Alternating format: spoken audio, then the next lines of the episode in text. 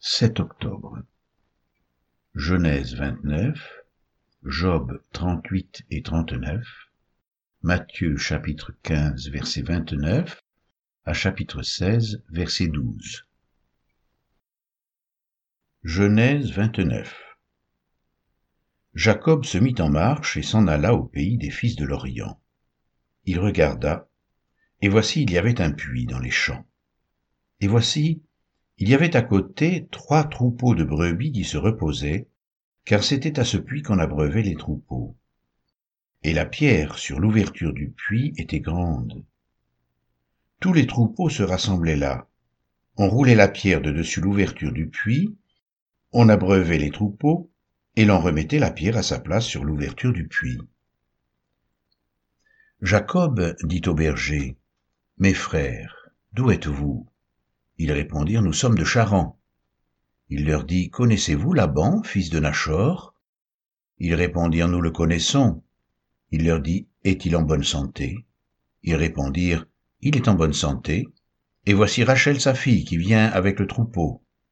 Il dit, Voici, il est encore grand jour, et il n'est pas temps de rassembler les troupeaux. Abreuvez les brebis, puis allez, faites les paîtres. Ils répondirent, nous ne le pouvons pas jusqu'à ce que tous les troupeaux soient rassemblés. C'est alors qu'on roule la pierre de dessus l'ouverture du puits et qu'on abreuve les brebis. Comme il leur parlait encore, survint Rachel avec le troupeau de son père, car elle était bergère. Lorsque Jacob vit Rachel, fille de Laban, frère de sa mère, et le troupeau de Laban, frère de sa mère, il s'approcha, roula la pierre de dessus l'ouverture du puits, et abreuva le troupeau de Laban, frère de sa mère. Et Jacob baisa Rachel, il éleva la voix et pleura. Jacob apprit à Rachel qu'il était parent de son père, qu'il était fils de Rebecca. Et elle courut l'annoncer à son père. Dès que Laban eut entendu parler de Jacob, fils de sa sœur, il courut au devant de lui, il l'embrassa et le baisa, et il le fit venir dans sa maison. Jacob raconta à Laban toutes ces choses. Et Laban lui dit, Certainement, tu es mon os et ma chair. Jacob demeura un mois chez Laban. Puis Laban dit à Jacob, Parce que tu es mon parent, me serviras-tu pour rien? Dis-moi, quel est ton salaire? Or Laban avait deux filles. L'aînée s'appelait Léa, et la cadette, Rachel. Léa avait les yeux délicats, mais Rachel était belle de taille et belle de figure. Jacob aimait Rachel, et il dit, Je te servirai sept ans pour Rachel, ta fille cadette. Et Laban dit, J'aime mieux te la donner que de la donner à un autre homme, reste chez moi. Ainsi, Jacob servit sept années pour Rachel, et elles furent à ses yeux comme quelques jours parce qu'il l'aimait. Ensuite, Jacob dit à Laban, Donne-moi ma femme, car mon temps est accompli, et j'irai vers elle. Laban réunit tous les gens du lieu et fit un festin. Le soir, il prit Léa, sa fille, et l'amena vers Jacob, qui s'approcha d'elle. Et Laban donna pour servante à Léa, sa fille, Zilpa, sa servante. Le lendemain matin, voilà que c'était Léa. Alors Jacob dit à Laban, Qu'est-ce que tu m'as fait? N'est-ce pas pour Rachel que j'ai servi chez toi?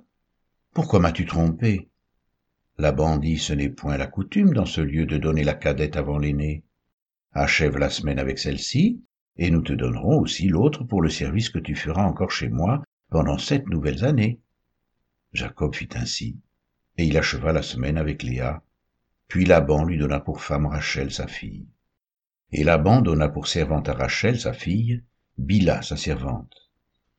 Jacob alla aussi vers Rachel qu'il aimait plus que Léa, et il servit encore chez Laban pendant sept nouvelles années. L'Éternel vit que Léa n'était pas aimée, et il la rendit féconde, tandis que Rachel était stérile. Léa devint enceinte, et enfanta un fils à qui elle donna le nom de Ruben, car elle dit, L'Éternel a vu mon humiliation, et maintenant mon mari m'aimera. Elle devint encore enceinte et enfanta un fils, et elle dit, L'Éternel a entendu que je n'étais pas aimée, et il m'a aussi accordé celui-ci, et elle lui donna le nom de Siméon. Elle devint encore enceinte et enfanta un fils. Et elle dit, Pour cette fois, mon mari s'attachera à moi, car je lui enfantai trois fils. C'est pourquoi on lui donna le nom de Lévi. Elle devint encore enceinte et enfanta un fils, et elle dit, Cette fois, je louerai l'Éternel. C'est pourquoi elle lui donna le nom de Judas, et elle cessa d'enfanter. Job 38 L'Éternel répondit à Job du milieu de la tempête et dit, Qui est celui qui obscurcit mes desseins par des discours sans intelligence? Saint terrain comme un vaillant homme Je t'interrogerai, et tu m'instruiras.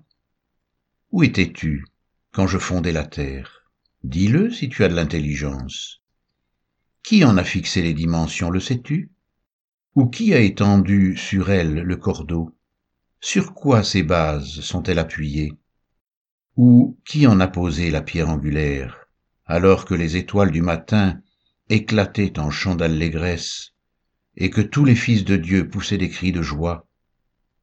Qui a fermé la mer avec des portes, quand elle s'élança du sein maternel, quand je fis de la nuée son vêtement, et de l'obscurité ses langes, quand je lui imposai ma loi, et que je lui mis des barrières et des portes, quand je dis, tu viendras jusqu'ici, tu n'iras pas au-delà.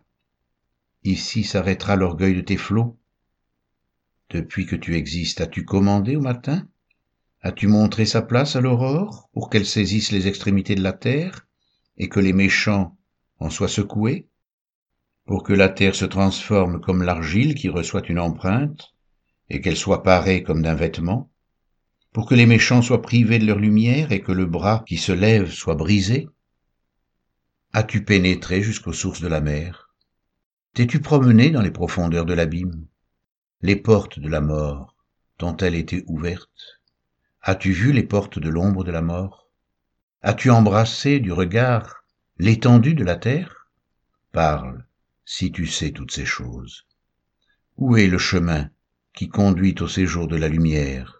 Et les ténèbres, où ont-elles leur demeure? Peux-tu les saisir à leurs limites et connaître les sentiers de leur habitation? Tu le sais, car alors tu étais né. Et le nombre de tes jours est grand. Es-tu parvenu jusqu'aux amas de neige? As-tu vu les dépôts de grêle que je tiens en réserve pour les temps de détresse, pour les jours de guerre et de bataille? Par quel chemin la lumière se divise-t-elle, et le vent d'Orient se répand-il sur la terre? Qui a ouvert un passage à la pluie, et tracé la route de l'éclair et du tonnerre, pour que la pluie tombe sur une terre sans habitants, sur un désert où il n'y a point d'homme, pour qu'elle abreuve les lieux solitaires et arides, et qu'elle fasse germer et sortir l'herbe? La pluie a-t-elle un père? Qui fait naître les gouttes de la rosée? Du sein de qui sort la glace? Et qui enfante le frimas du ciel? Pour que les eaux se cachent comme une pierre Et que la surface de l'abîme soit enchaînée. Noues-tu les liens des Pléiades Ou détaches-tu les cordages de l'Orion? Fais-tu paraître en leur temps les signes du zodiaque Et conduis-tu la grande ours avec ses petits? Connais-tu les lois du ciel? Règles-tu son pouvoir sur la terre? Élèves-tu la voix jusqu'aux nuées pour appeler à toi des torrents d'eau? Lances-tu les éclairs, partent-ils? Te disent-ils nous voici? Qui a mis la sagesse dans le cœur?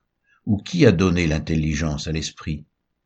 Qui peut avec sagesse compter les nuages et verser les outres des cieux pour que la poussière se mette à ruisseler et que les modes de terre se collent ensemble?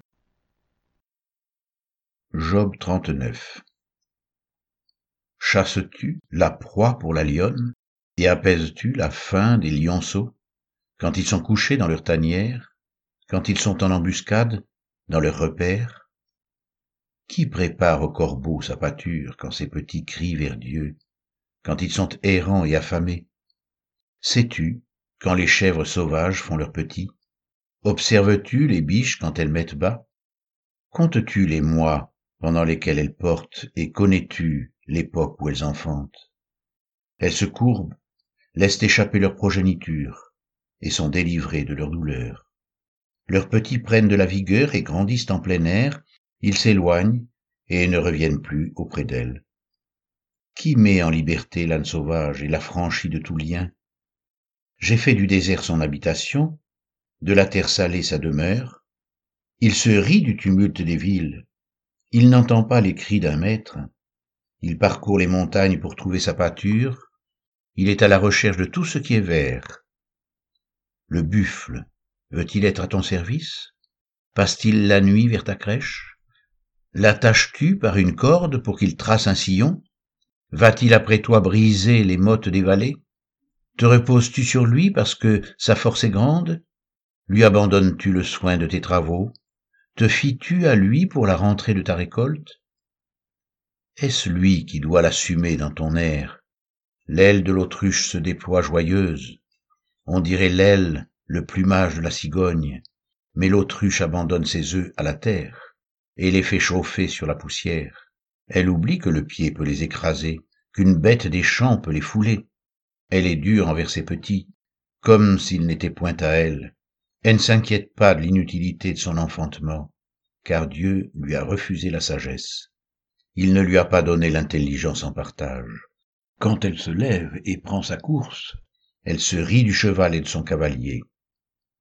Est-ce toi qui donnes la vigueur au cheval et qui revêt son cou d'une crinière flottante? Le fais-tu bondir comme la sauterelle? Son fier hennissement répand la terreur. Il creuse le sol et se réjouit de sa force.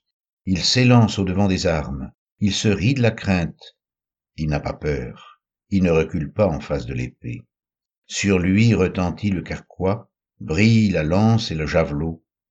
Bouillonnant d'ardeur, il dévore la terre. Il ne peut se contenir au bruit de la trompette. Quand la trompette sonne, il dit En avant et de loin il flaire la bataille, la voix tonnante des chefs et les cris de guerre.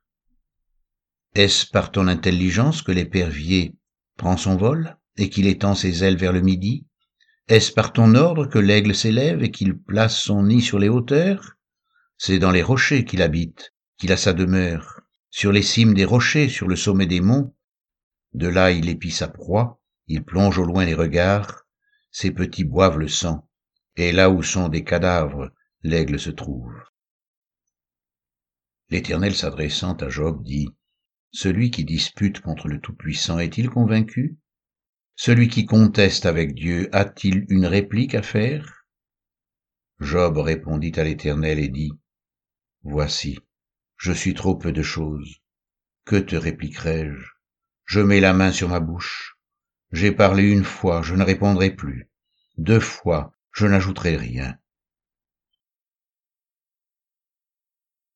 Matthieu 15, 29 à 39 et 16, 1 à 12. Jésus quitta ces lieux et vint près de la mer de Galilée.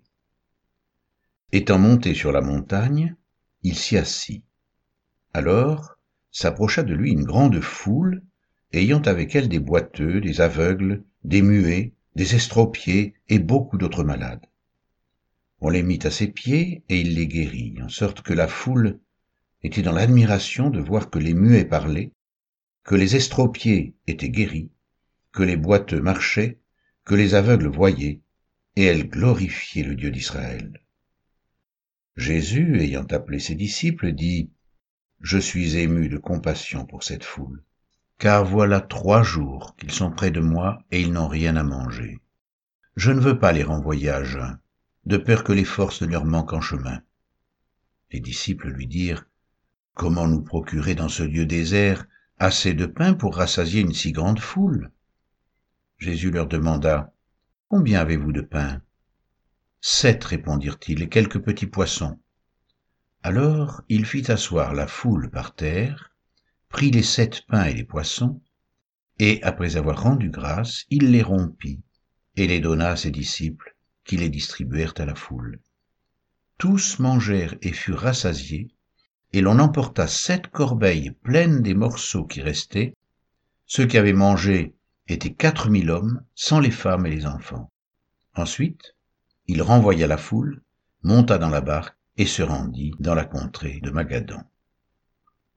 Chapitre 16, 1 à 12 Les pharisiens et les sadducéens abordèrent Jésus et pour l'éprouver lui demandèrent de leur faire voir un signe venant du ciel. Jésus leur répondit, Le soir, vous dit-il fera beau, car le ciel est rouge.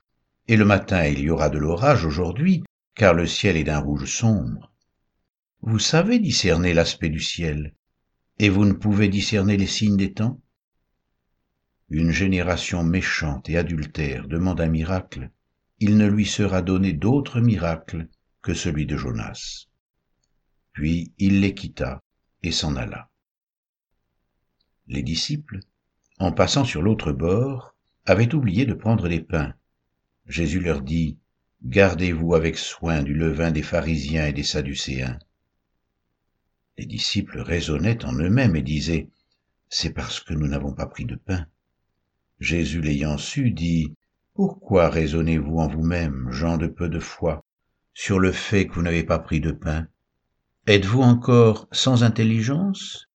Et ne vous rappelez-vous plus les cinq pains des cinq mille hommes et combien de paniers vous avez emportés? Ni les sept pains des quatre mille hommes et combien de corbeilles vous avez emportés Comment ne comprenez-vous pas que ce n'est pas au sujet de pain que je vous ai parlé? Gardez-vous du levain des pharisiens et des sadducéens. Alors ils comprirent que ce n'était pas du levain du pain qu'il avait dit de se garder, mais de l'enseignement des pharisiens et des sadducéens.